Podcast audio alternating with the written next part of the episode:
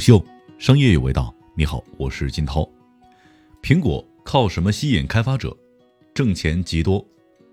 二零零八年三月六号，苹果对外发布了针对 iPhone 的应用开发包，可免费下载，以便第三方应用开发人员开发针对 iPhone 及 Apple Touch 的应用软件。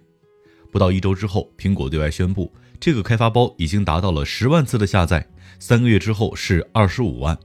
这个数字看上去不是特别多，但要注意的是，这个开发包针对的是 App 的开发者。那一年之后，颠覆了当时整个手机行业的 iPhone 也才发布了一代。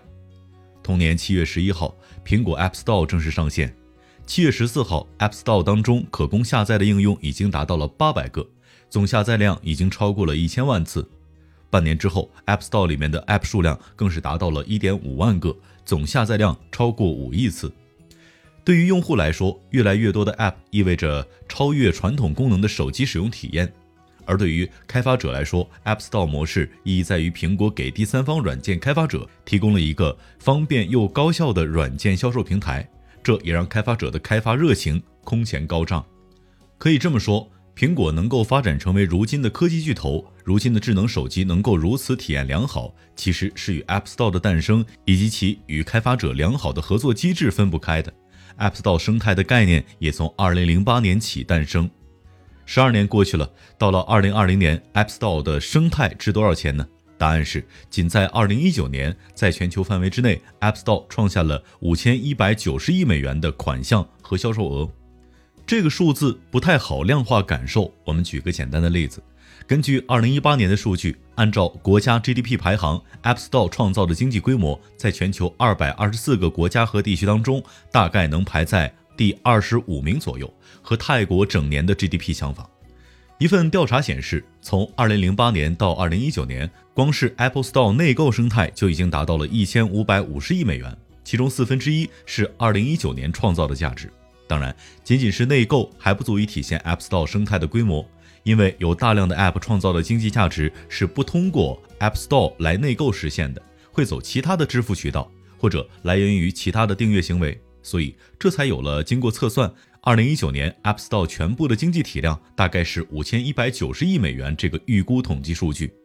除此之外，还有几个有意思的数据：五千一百九十亿美元当中，来自于实体商品和服务的销售额所占份额最大，达到了四千一百三十亿美元。而在这一个类别当中，移动商务 App 占据了销售额的很大部分，而这其中零售所占的份额最大，达到了两千六百八十亿美元。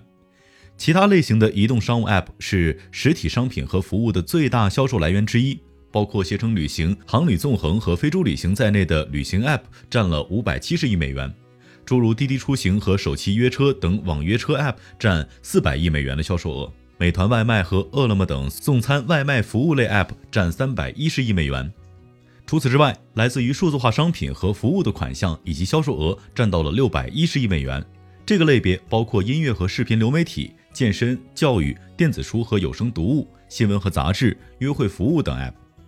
游戏是二零一九年下载量最大的 App 类型，也占据了数字化商品和服务类别款项以及销售额的最大比例。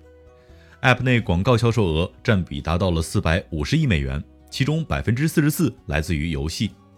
当然，各国市场不同类别的消费所占的比例也不同。中国占到最大的部分其实是实体经济，也就是由移动支付牵动的电商消费。而美国的主要消费点其实主要集中在线上订阅。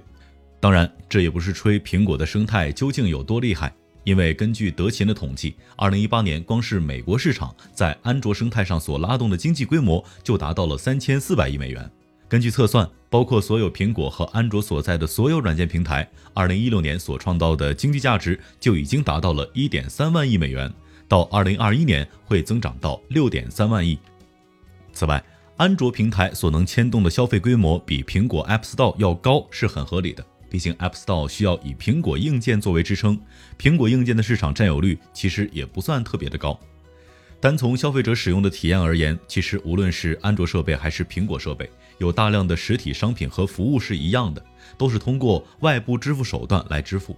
两个平台真正在盈利上产生差异的点，其实主要是在数字化商品和服务以及游戏上。而苹果生态最大的优势在于能够给开发者们提供一个干净且足够公平的平台来销售自己的 App，这也是很多小型的独立开发者会选择开发 App Store 独占 App 的原因。因为安卓平台更为开放的环境，其实对于开放者在获利这件事情上并不是绝对有利的。虽然整个报告提到的是2019年 App Store 生态规模。但因为成文在二零二零年，所以也提到了新冠疫情可能会对 App Store 的生态产生一些影响。越来越多的消费者转向移动设备进行购买，保持联系和娱乐，所以一些教育和写作 App 迎来了账单和销售额的整体增长。